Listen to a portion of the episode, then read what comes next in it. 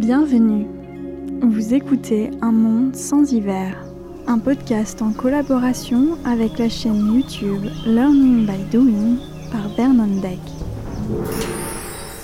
Un monde sans hiver, un monde sans hiver.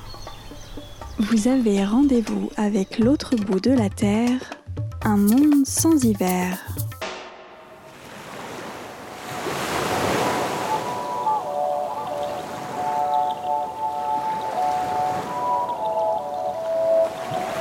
Avez-vous déjà ressenti cet ennui du quotidien Cette envie de tout quitter pour partir, vivre autre chose, de plus simple, peut-être de plus vrai?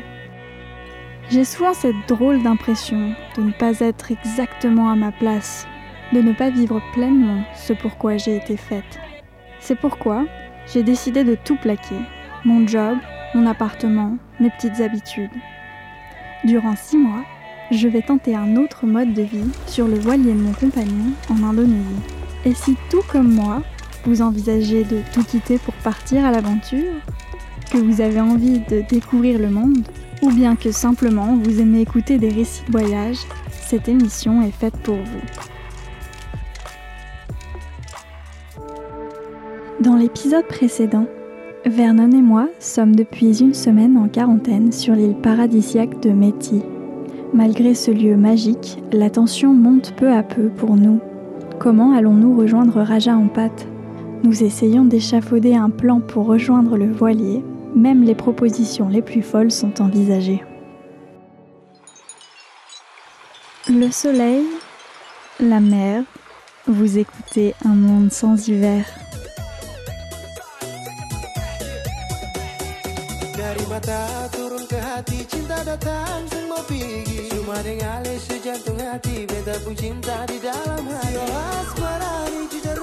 Un monde sans hiver. L'aventure tropicale. Mercredi 25 mars. Nous attaquons notre deuxième semaine de quarantaine à Métis Cottage. Je commence doucement à prendre mes marques. Les lieux m'apparaissent de plus en plus familiers.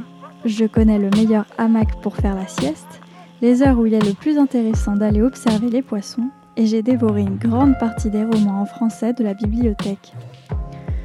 Je ne me sens pas encore de m'attaquer à la lecture en anglais, et les quelques livres restants en français ne m'attirent pas beaucoup. J'observe encore les différents titres, et je tombe sur Un monde sans hiver, Les tropiques, nature et société ça sonne très science et sociologie et ça m'emballe pas vraiment. Je préfère les romans fictifs en général. Mais bon, je peux toujours jeter un œil à la quatrième de couverture. Notre planète est multiple et les tropiques n'ont que peu à voir avec les zones tempérées que nous habitons.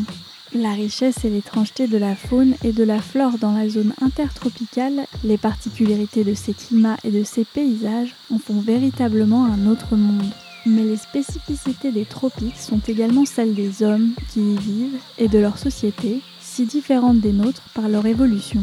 Aussi, Francis Allais propose-t-il une très audacieuse hypothèse liant astronomie et biologie humaine quant aux raisons de ces particularités. Hypothèse qui pourrait bien déboucher sur une sérieuse révision des stratégies de développement des zones tropicales. Le livre est de Francis Allais, botaniste et professeur à l'Institut de botanique de l'Université de Montpellier, spécialiste de l'écologie des forêts tropicales. Là tout de suite, ça me parle déjà un peu plus. Ayant fait des études d'horticulture, la botanique m'attire sensiblement, et en regardant l'incroyable richesse autour de moi d'une végétation que je ne connais pas, je me dis que je peux toujours lire quelques pages, je ne m'en coucherai pas plus bête. Je pars m'asseoir sur l'une des chaises longues en bois, le livre sous le bras je me plonge doucement dans cette nouvelle lecture. Après une vingtaine de pages, comme attendu, c'est très très scientifique.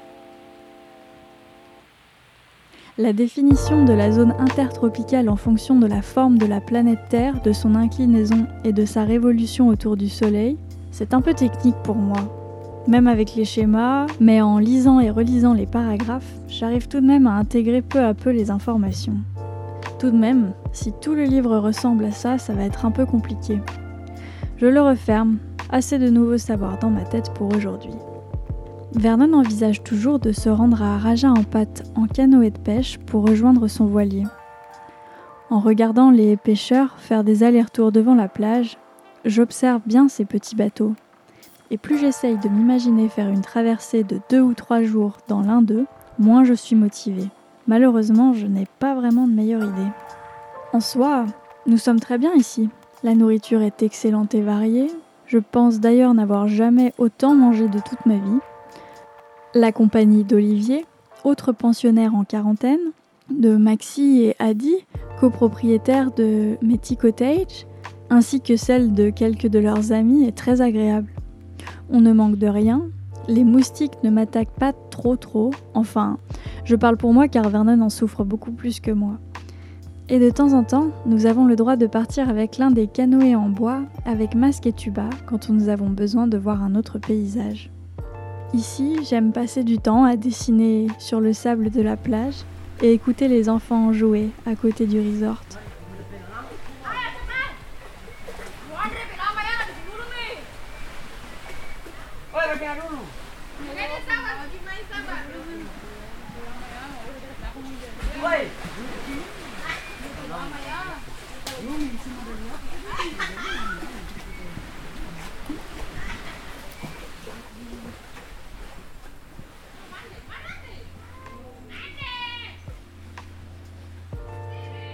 Je pourrais rester ici pour toujours. Mais financièrement, ce ne serait pas raisonnable. Car quarantaine ou non, nous payons notre séjour à Métis, et puis nous n'avons pas décidé de nous rendre en Indonésie pour vivre dans une guest house, mais bien pour explorer les îles, naviguer en mer et vivre à bord du Chielion. Un monde sans hiver. Un monde sans hiver. Un monde sans hiver.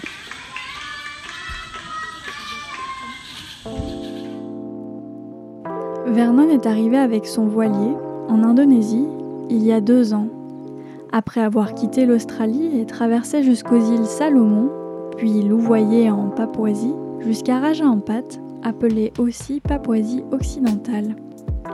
Ces deux dernières années, il les a passées à explorer les nombreuses îles de cette région. Et durant ce temps, il a rencontré un certain nombre de personnes, locaux, agents de voyage, autres navigateurs et acteurs touristiques en tout genre.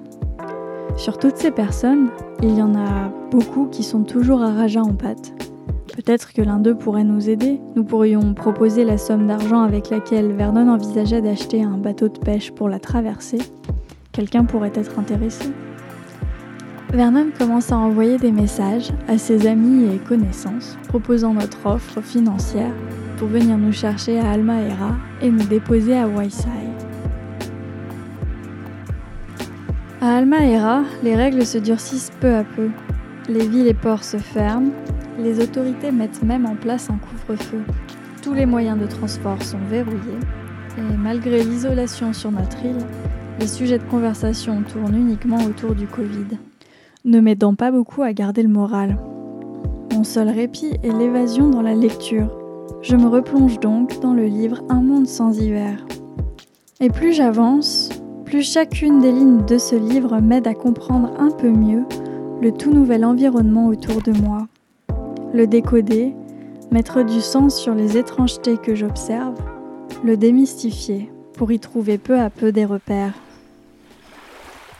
Qu'est-ce que le temps lourd? Si typique des après-midi aux basses latitudes, il s'agit d'un syndrome difficile à décrire en dépit du fait que tout le monde comprend le sens à donner à l'expression temps lourd, syndrome complexe d'ailleurs qui implique un air humide et chaud, l'absence complète de vent, une nébulosité éparse qui crée une lumière diffuse mais forte, de sorte qu'il n'y a plus d'ombre nulle part et qu'on ne sait où se cacher. Les couleurs sont éteintes, comme mortes.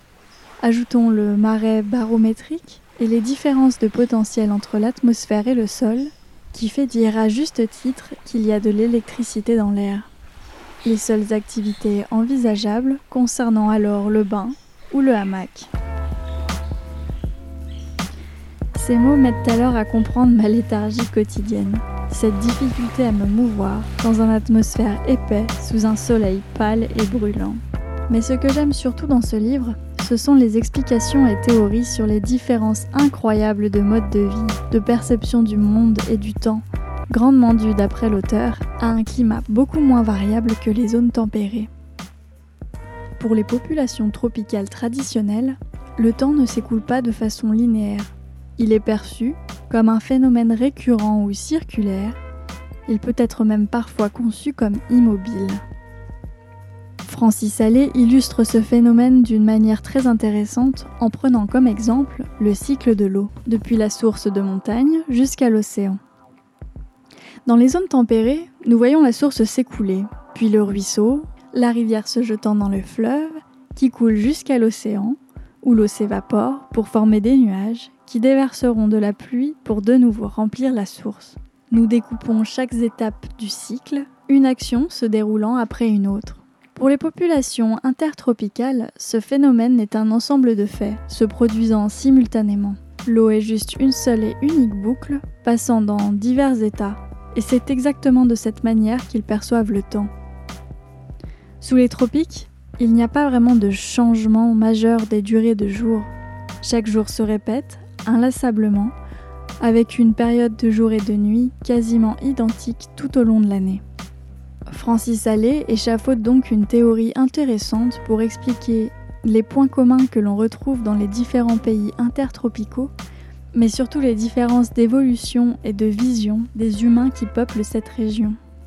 Je découvre alors qu'au-delà de la différence culturelle que j'ai pu vivre en voyageant dans d'autres pays tempérés, s'ajoute une appréhension de la vie complètement opposée. Cette découverte me pousse à ouvrir mon esprit davantage afin d'éviter de faire des transferts de mes perceptions sur les personnes que nous allons rencontrer tout au long du voyage. Je viens d'un monde aux règles et modes de vie probablement absurdes pour la population locale. Pendant que je me questionne sur mes perceptions du monde à travers ma lecture, Vernon commence à recevoir des réponses de Raja en pâte.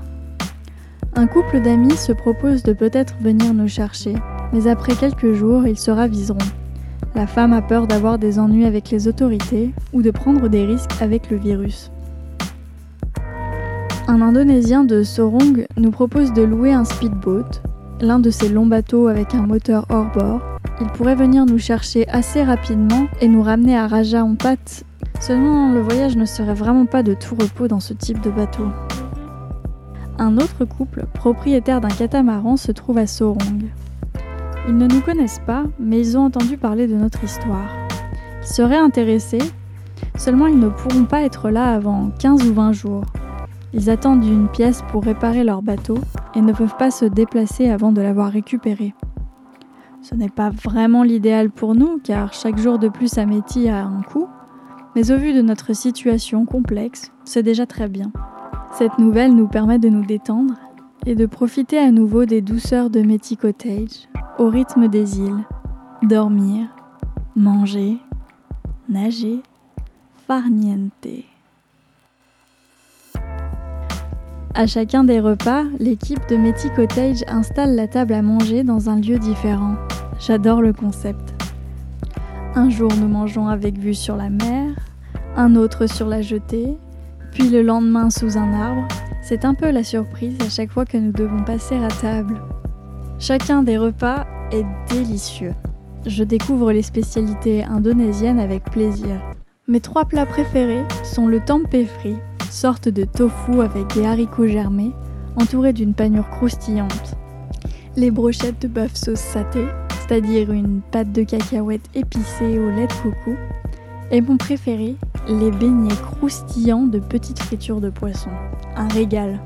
Pour le moment, aucune des denrées européennes ne me manque. La cuisine ici est tellement savoureuse. Cinq jours avant la fin de notre quarantaine, le couple qui devait venir nous chercher nous annonce qu'il préfère abandonner la mission pour la laisser à une de leurs connaissances qui a plus besoin de cet argent. Il nous donne le numéro d'un certain Jim, propriétaire d'un voilier monocoque voguant actuellement dans les mers de Raja en pâte. Après quelques échanges de messages, nous passons un accord et versons la moitié de la somme sur le compte de Jim pour le transport et qu'il puisse faire le plein de diesel. Et il nous annonce qu'il arrivera normalement à Almaera le 1er avril. Ça y est, nous avons une date. Nous allons quitter Almaera. Nous fêtons cette grande nouvelle au soir avec l'équipe de Métis Cottage autour d'un verre de Septicus, genre de gnôle local à base de palme, infusé de plantes médicinales lui donnant sa teinte rouge. Ce soir, nous pourrons nous endormir sereins et peut-être même rêverons-nous du voilier Chielion qui nous attend à Wayside. Dans le prochain épisode, je vous raconterai enfin des aventures en mer. Notre embarquement sur le navire de Jim, un loup de mer bien salé et notre traversée jusqu'à Raja en pâte où j'ai pu découvrir le cauchemar du mal de mer. Un monde sans hiver, c'est terminé. Vous avez pu écouter quelques extraits du merveilleux livre Un monde sans hiver, les tropiques, nature et société de Francis Allais, que je vous conseille vivement. Aujourd'hui, je fête mon 300e play de mon podcast. Donc merci de votre écoute, c'est vraiment génial. Je tiens aussi à remercier mes Patreons qui me soutiennent financièrement dans la création de mon podcast, car ça compte vraiment beaucoup pour moi.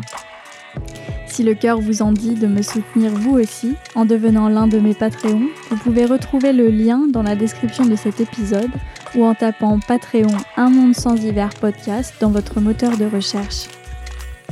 Si vous avez des questions à nous poser sur notre départ, la vie en mer ou notre voyage, vous pouvez m'écrire sur Facebook Marie-Morgane Rousselin ou sur Instagram at Un Monde sans hiver tout attaché. Vous pouvez retrouver les vidéos de notre aventure en mer dans une version anglaise sous-titrée française sur la chaîne YouTube de Vernon Deck, Selling Learning by Doing. Allez jeter un œil. Un monde sans hiver, une création originale audio par Marie-Morgane Rousselin.